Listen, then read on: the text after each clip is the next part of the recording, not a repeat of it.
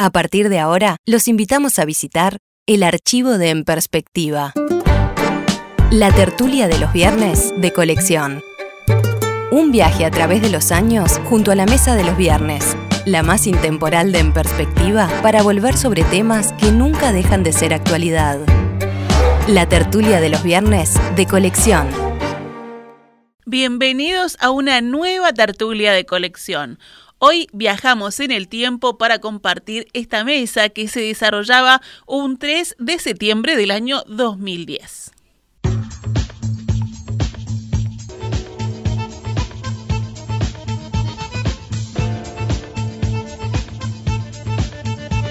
Está, está muy comentada la indumentaria esta mañana. El cinturón de Alberto, ¿qué pasa con el cinturón? Tiene rastra, mirá, fíjate.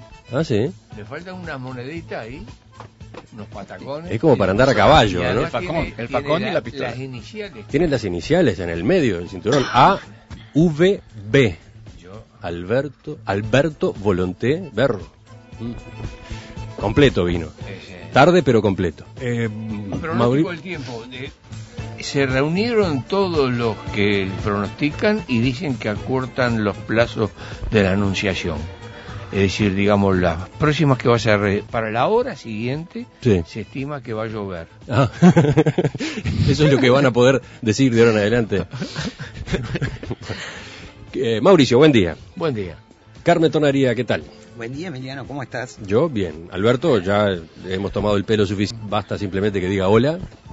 Me encanta que lo hagan. Bien. Buen día para todos. Y saludo al cuarto integrante de la mesa que hoy es un invitado. Gonzalo Pérez del Castillo, cambiado de día, de miércoles a viernes. ¿Cómo te va, Gonzalo? Muy bien, muy buenos días a todos.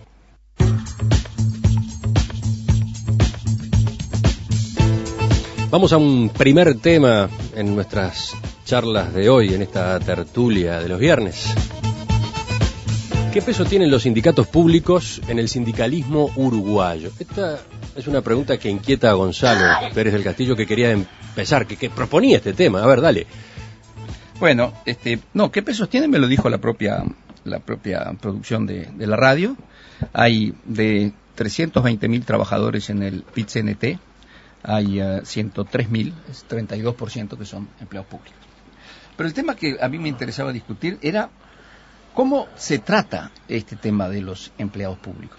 Porque a mí me parece que eh, tenemos un problema de falta de, de marco de contención para tratar con el, con el, con los eh, empleados públicos. Y yo quería acá hacer, digo, para, para ilustrar lo que quiero decir, hacer un, una pequeña paralelo con estos pobres mineros que todavía me tienen, este, que me hacen perder el sueño que están metidos allá abajo a 700 metros de, profundidad, ¿no? Porque en ese caso, claramente, vos tenés un trabajador que baja la mina, que saca mineral de oro, ese mineral de oro va en manos de un patrón, el patrón lo convierte en lingotes de oro, y eso tiene una, un valor, un valor mucho mayor que el- lo que le pagan al trabajador y que la amortización del capital del patrón. Entonces hay un legítimo derecho de estos trabajadores de enfrentar al patrón, organizarse y decidir cómo se distribuye la plusvalía que genera el trabajo de ellos. Yo creo que acá tenemos todas las condiciones para decir, bueno, perfecto, hay un interés de esta parte, hay un interés contrapuesto, contrapuesto y hay también una necesidad de intervención estatal, pública, para regular algunas cosas del debate y también este, que se cumplan las leyes, etcétera, etcétera. La sensación que yo tengo es que acá en el Uruguay, no es el solo caso del Uruguay, con los empleados públicos esa dinámica no se da. Es decir, ese, proceso dialéctico, si querés, no se da. Porque, primero, el empleo público no genera una plusvalía, genera un servicio, digamos, está bien. El patrón que tiene el empleado público no es, el patrón es su jerarca superior, que es un empleado público también, no tiene conflicto de interés con él. No, voy a decir otra cosa. Cuando los mineros van a la huelga, el que se embroma es el patrón. El que pierde es el patrón. En el caso de los empleados públicos, cuando los empleados públicos van a la huelga, quien paga el costo no es el patrón, es decir, su jerarca superior o, si querés, el político de turno que, que son aves de paso, como mucha gente dice. Entonces, la contradicción no se da. Este, no hay algo que haga que en algún, porque en un momento, digamos, si, si- si- si los mineros dicen, bueno, yo no me pagas lo que yo quiero, yo te cierro la mina. Y, y- y- y ahí hay que, hay una necesidad forzosa de buscar una solución. Este, en el caso de los trabajadores públicos, yo creo que estas, contenciones no se dan. Y yo veo que lo que, sí sucede es que los reclamos, en el fondo, al patrón, que es el jerarca, que también es un empleado público, en el fondo le sirve, que haya un aumento de sueldos y mejor condición de trabajo, le sirve también. Este, y bueno, y si por último se va a la huelga, el que paga el pato no, no- somos todos nosotros, somos todos los uruguayos. Entonces, ¿qué estoy diciendo para, para abrir un poco la, a la discusión? Sí, porque sería bueno que los demás también hablaran. Sí, no, es bueno. En, en los viernes hablan los demás también. Sí, sí, sí. No, lo que, no, lo que yo estoy proponiendo es que a mí me parece que estos temas, todos mezclados, como los estamos, aquí está todo, todos los trabajadores están mezclados en una única central, lo que tiene sus ventajas para ciertas cosas. Pero me parece que tienen que tener, tenemos que inventar un trato diferenciado para tratar con una cosa o con la otra. Porque si no, esto tiene consecuencias, me parece a mí, que no son beneficiosas para el país. Este, Te dejó pensando, Mauricio. Sí, escuché atentamente porque es un tema eh, apasionante y, este, y además eh, elegantemente vamos a tener algunas diferencias. Eh, primero, eh, cuando uno habla eh, de los funcionarios públicos, eh, lo hace con la imagen de que son empleados, de que, bueno, yo pienso, por ejemplo, en los trabajadores de ANCAP en este momento digamos, vos hablas lo de las minas, eh, contraponiéndolo al funcionario público y vos te imaginas al uruguayo del otro lado del mostrador, que también tiene lo suyo, ¿no? Este, pero yo pienso en los trabajadores en ANCAP, como la UTE tiene y como la OCE tiene, eh, clase obrera, este, que además eh, realiza tareas a veces eh, sumamente riesgosas, digamos. No creo que sea muy sencillo entrar a ANCAP y prender un cigarrillo. Este, además esos trabajadores de ANCAP, digo, para ver las cosas en su conjunto, eh, fueron todo un símbolo para los presos políticos del Uruguay. Cuando se hizo la huelga contra el golpe eh, de Estado de las Fuerzas Armadas y los civiles que los acompañaron o que lo propiciaron, eh, desde el penal de libertad todos los días el primero que salía a la planchada miraba si titilaba o no la llama de la chimenea del ANCAP, porque si estaba apagada es porque la huelga continuaba, si estaba encendida es porque este, se habían reintegrado. Claro, pero ese antecedente tiene poco que ver con lo que está proponiendo Yo- como discusión. No, de- no, pero tiene que ver en, en ese otro aspecto, en la imagen del funcionario público tomando, que muchos lo hacen, este, eh, media luna con el té mientras hay cola afuera y están esperando. Yo lo que, que el- el- lo sintetizo en eso, eh, muchas de las cosas que dice, eh, yo estoy de acuerdo y además preocupado. Pero acá hay una larga tradición de un Estado paternalista, donde eh, ha abierto las ventanas y las puertas sin concurso para que entrara un funcionariado que se entró a manejar eh, con la rutina de aquellos que lo hacían ingresar. Carmen estaba levantando la mano, ¿por qué? Sí, porque yo creo que el, el- el funcionario público, por lo menos en nuestro pa- país, está ligado a un Estado benefactor, yo no lo llamaría paternalista, a un modelo de convivencia que está muy vinculado al vallismo, pero no solamente al vallismo, al vallismo original, en donde la, la idea del empleado público es la del servidor público y el empleado público trabajando en las empresas públicas asegurando los, los, los servicios necesarios de manera equitativa para toda la sociedad. Estamos hablando de la educación, estamos hablando de la salud, estamos hablando de cosas vinculadas con ANCAP, la electricidad, este, el combustible, el agua potable, etcétera. Eso hizo del Uruguay un país distinto. Yo creo que cuando se concibe el empleado público como un servidor público, eso es lo que marca la diferencia. Yo creo que plusvalía existe igual.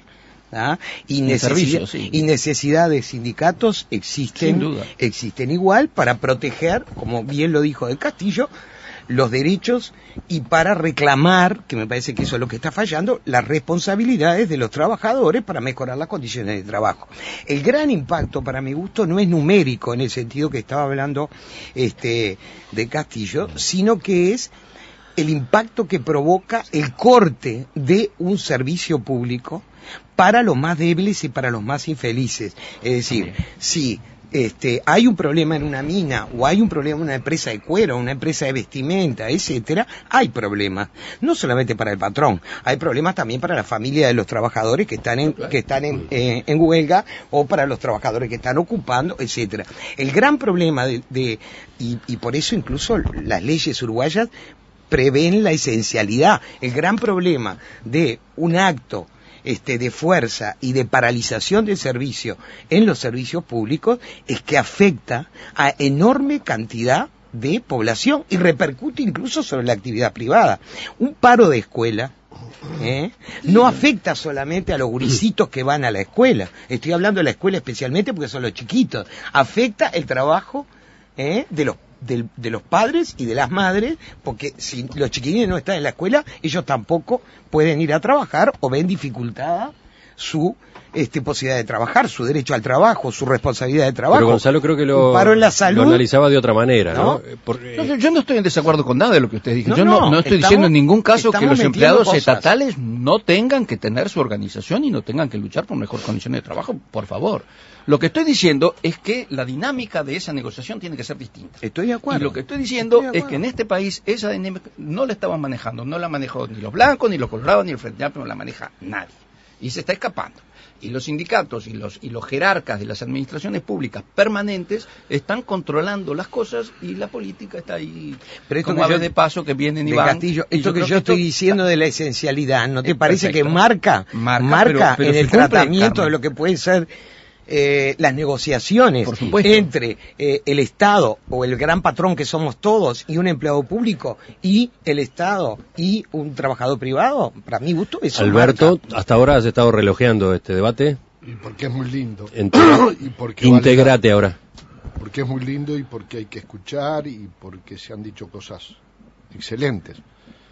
Yo tuve siete años de experiencia en el directorio de UTE de negociaciones permanentes con el sindicato de UTE. Caso concreto, una empresa pública, como tú decís, Mauricio. Los que salen de madrugada a reponer un servicio se están jugando la vida, bajo lluvia, suben y tienen que empalmar un cable que dejó de dar energía para empezar. Y ni que hablar aquellos que trabajan permanentemente en zonas complejas, como es Central Valle, o en las represas eh, hidráulicas que están sobre el Río Negro. Esa experiencia me lleva a mí a distinguir muy claramente, aunque todos son funcionarios públicos, que una cosa es UTE, ANCAP, ANTEL, Banco República, vale decir las empresas del Estado, los entes comerciales. Ellos, y les pido que recurran a la memoria, hace unos años que no establecen paros o generan preocupaciones por discontinuidad de sus servicios en la población. Me estoy refiriendo a las comunicaciones, al agua, a la energía eléctrica, al gas y a los sistemas financieros. Y también les recuerdo que hace unos años todos esos servicios, sistema financiero, agua, gas, se interrumpían con mucha frecuencia. Algo estará pasando que esos servicios no se interrumpen y por lo tanto la población no sufre las consecuencias de esos paros. Por tanto, resumiendo, creo que los servicios públicos que se prestan a través de las empresas del Estado han ido organizando sus relaciones laborales y que los sindicatos que representan a las empresas del Estado tienen diálogo con los directores, directorios de turno y que les han permitido ir organizando sus relaciones y no castigando a la población. Alguna. La limpieza. Sí, sí, pero déjame, yo escuché pacientemente, Carmen, porque voy a esto. Yo creo que lo más importante es de lo que tú sabes mucho. Son los empleados de la educación, que están mal pagos. Que lo más importante, junto con ellos, en general, son los empleados que responden al Ministerio del Interior o al Ministerio de Defensa, y ni que hablar a la salud. Ahí hay un grueso de funcionarios un grosso en el mejor sentido de la palabra, que históricamente todos los uruguayos reconocen que no están bien pagos. ¿Y qué ha pasado? Que el diálogo a la hora de acordar salarios, esto que ha pasado en los últimos días, no estamos hablando de la estratosfera, que ha pasado anteayer y ayer, que hay un desencuentro entre lo que piensa el gobierno y el gobierno, lo que pasa, que está representando a todos los uruguayos. No solo representa a los que trabajan, sino que representa a los que no tienen la suerte de trabajar. Y están representando a los pasivos. Por lo tanto, el gobierno y un gobierno serio, y este lo está haciendo, no está pensando en una solución parcial para tal o cual sector de la administración pública, sino para el país. Y ahí viene la confrontación que los sectores, pero fíjense cuáles son los que en este momento crean problemas, aparte de Adión, que los sectores que representan a la administración pública, administración central, siempre dialogan, discuten, analizan el monto del salario. No se ha terminado de establecer una discusión de cómo se presta el servicio, de cuál es la calidad del servicio cuando UTE tenía un enfrentamiento entre sus funcionarios y el directorio muy grave en 1990 por un proyecto de mejora de gestión, lo que fue el diálogo maduro fue que se discutió la forma de incrementar el salario. Sí. Y, esto, y esto tiene que ver con reforma del Estado. Exactamente. Fueron interesantes en ese sentido las declaraciones que formuló ayer en búsqueda el, el politólogo Conrado Ramos, que era subdirector de la Oficina de Planeamiento y Presupuesto, es un experto en reforma del Estado y renunció hace pocos días. Cuando le preguntan eh, si cree que la reforma del Estado está instalada como un tema de agenda de gobierno, Conrado Ramos dice, hay avances y el tema está en la agenda, lo instaló el presidente, no lo veo instalado en un nivel profundo de discusión. Y entonces dice, en el documento presentado en julio por el Poder Ejecutivo, no se habla de evaluación de políticas públicas, no se habla de presupuesto por resultados, del acercamiento de los trámites a la ciudadanía, de rediseño de procesos. Mi aspiración es que haya una discusión más sistémica. Y después más adelante dice, ¿qué reestructura voy a hacer en los ministerios si no puedo evaluar políticas? Y un poco más adelante dice, no podemos estar enfrascados con los sindicatos en una discusión sobre si van a ganar 15 mil pesos 15 mil pesos para hacer qué? Se pregunta Conrado Ramos. Esa es la discusión que habría que tener con COFE, enfatiza. Y, bueno, y, eso tiene mucho que ver con lo que venía diciendo Alberto. También tiene que ver, evidentemente no me expliqué en forma clara, en que vos al, minero que baja a la mina y saca su mineral de oro con un trabajo de 8 o 10 horas por día, no tenés que estar diciendo para qué. Sabe perfectamente para qué, eso está clarísimo las relaciones son mucho más sencillas y, más lineales. Cuando tú estás hablando de un funcionario que tú decís, sí, produce plusvalía porque produce un servicio para, fantástico y eso tiene su valor, pero entonces vamos a, claro, el tema ahora se ha ido a la reforma del Estado, pero tiene que ver. yo creo que el tipo de diálogo que tiene que tener la patronal, cualquiera ella sea, con el funcionario público, tiene que partir de bases distintas. Es decir, este es un, Tendrá, eh, arriesgará la vida en algunos casos, yo no digo que no, pero de todas maneras es un funcionario público que está ahí, está siendo pago por el Estado para cumplir un servicio social. Pero el jefe de esa persona tiene que imbuirlo de una cierta mística de servicio social. Esta persona tiene que... Al minero no le podéis preguntar, no ese es el tema. Es otro tema con el minero. El minero tiene que hacer su trabajo y tiene que que le paguen bien por lo que hace. Y tiene que luchar para que le den las mejores condiciones. Punto. Mauricio, a mí me parece que eh, quiere agregar algo, pero antes Alberto, a ver, no, eh, está muy bueno, Gonzalo, está muy bueno esos conceptos que tú das, pero yo también quiero hacer una referencia que si se quiere tiene un carácter histórico en el Uruguay. Los funcionarios públicos que tuvieron la suerte, entre comillas, de trabajar en organismos recaudadores, sean empresas del Estado, organismos del gobierno central, recaudadores, yo cuento la experiencia que viví en el 1960 como empleado de las viejas cajas de jubilaciones. Trabajaba en la caja de industria y comercio, recaudadora, vacas gordas, superávit para industria y comercio, no para caja civil ni para caja rural. En esos años, ya había un gran dirigente gremial, Trigo, comunista, excepcional persona y gran dirigente. ¿Y qué pasaba? Que la caja recaudaba lo que no recaudan los maestros, lo que no recauda la policía, lo que no recaudan los empleados de la salud. Entonces, Soy testigo. Era muy fácil dar aumentos en esas Claro. ¿Y qué sucedía? Pero a su vez el funcionariado estaba, si se me permite, cebado y acompañaba al dirigente gremial, no importaba el signo político, porque sabía que iba a buscar como una coparticipación en la recaudación. Y ahí, Carmen, a lo que yo me quería referir. En esos años, y tú lo habrás sufrido como profesional. La enseñanza, que no recaudaba, que lo único que hacía era pedir recursos para satisfacer sus necesidades, no tenía de qué agarrarse, cómo presionar, porque si la caja de industria paraba, paraba la recaudación. En cambio, si un maestro rural paraba, no paraba nada. Esas son las realidades que crearon las bases de una gran injusticia a la hora de la organización de los reclamos dentro de la administración Mauricio. pública. Este, hay que tener en cuenta que la política es el arte de lo posible, que el PP de las primeras cosas que se pla- planteó fue la reforma del Estado. Es decir, que todo esto que estamos conversando acá, el PP lo tiene presente, el gobierno lo tiene presente, pero lleva su tiempo y lleva sus pasos. Sus primeras reuniones fue con el PIT-CNT, donde hay una plantilla de, eh, eh, de dirigentes de, eh, de primera división. Pe- Pero también surgen diferencias con otros sectores que requiere de alguna manera que la reestructuración lleve su tiempo.